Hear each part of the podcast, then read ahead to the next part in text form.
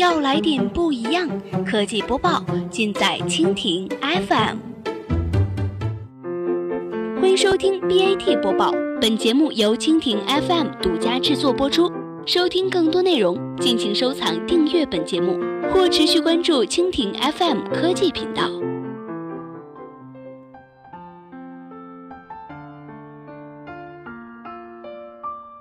今天的 BAT 播报，我们一起来关注一下百度无人车商用首站落地芜湖，三年内推广至国内十余城市。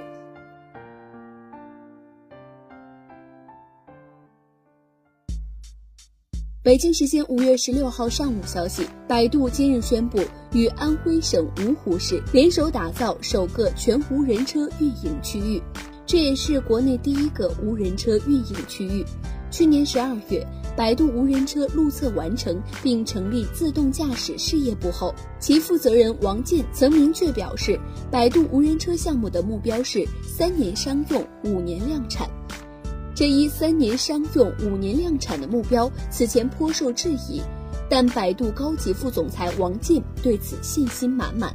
他此前对记者解释，之所以能够定出如此明确的目标，是因为已经有了清晰的规划和实现的可行性。王健认为，百度无人车相较于谷歌虽然起步晚，但是在无人车推行方面，中国有政策优势，并且在当时透露已经与中国一些地方城市谈合作，能够实现区域化运营。在百度自动驾驶事业部的成立仪式上，奇瑞汽车 CEO 伊同跃出席站台。而奇瑞正是一家来自安徽芜湖的汽车生产制造商。目前，伊同岳还有了百度方面的身份——百度无人车高级顾问。百度方面来说，此次落地芜湖可以看作其商用思路的试水。百度无人车商用或从地方城市区域入手。此前，百度方面曾公开表示。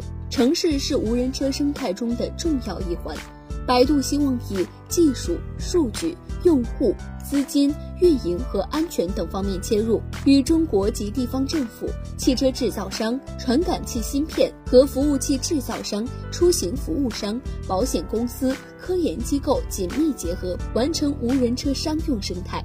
在签约仪式上，王进提出了软件定义汽车的概念。他表示，自动驾驶是汽车行业的未来，代表了汽车行业的发展趋势。SDV 就是决定未来汽车的，是以人工智能为核心的软件技术，而不再是传统的技术与性能指标。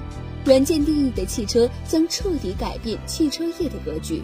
具体此次合作落地上，王进并没有在签约仪式上公布，而是在会后的采访中，他向记者表示，整个商用会分为三个阶段，第一阶段是有限区域范围、简单道路状况试运营，第二阶段是三到五年内扩大区域运营，第三阶段是实现全市运营。目前，芜湖的百度无人车运营区域位于芜湖高新区。更具体的细节，百度表示将于不久后向媒体公开。此外，这位百度自动驾驶事业部总经理还强调，百度之所以如此迫切地让无人车实现商用，还有社会价值的考量。他说，无人车依靠人工智能进行计算，比人类反应更快，而没有人类司机的各种问题。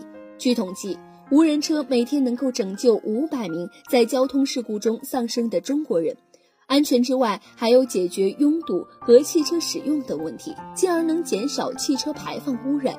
目前，除了百度，国内有多家汽车厂商表示在进行无人车的研发。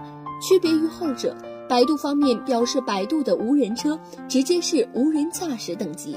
跳过了辅助驾驶、有司机的自动驾驶等厂商的无人车思路。如果你要造一架飞机，考虑给汽车安上翅膀是行不通的。王进此前如此解释百度无人车与传统车厂的不同。据了解，芜湖之外，百度还将与全国十几座城市达成无人车商用落地合作。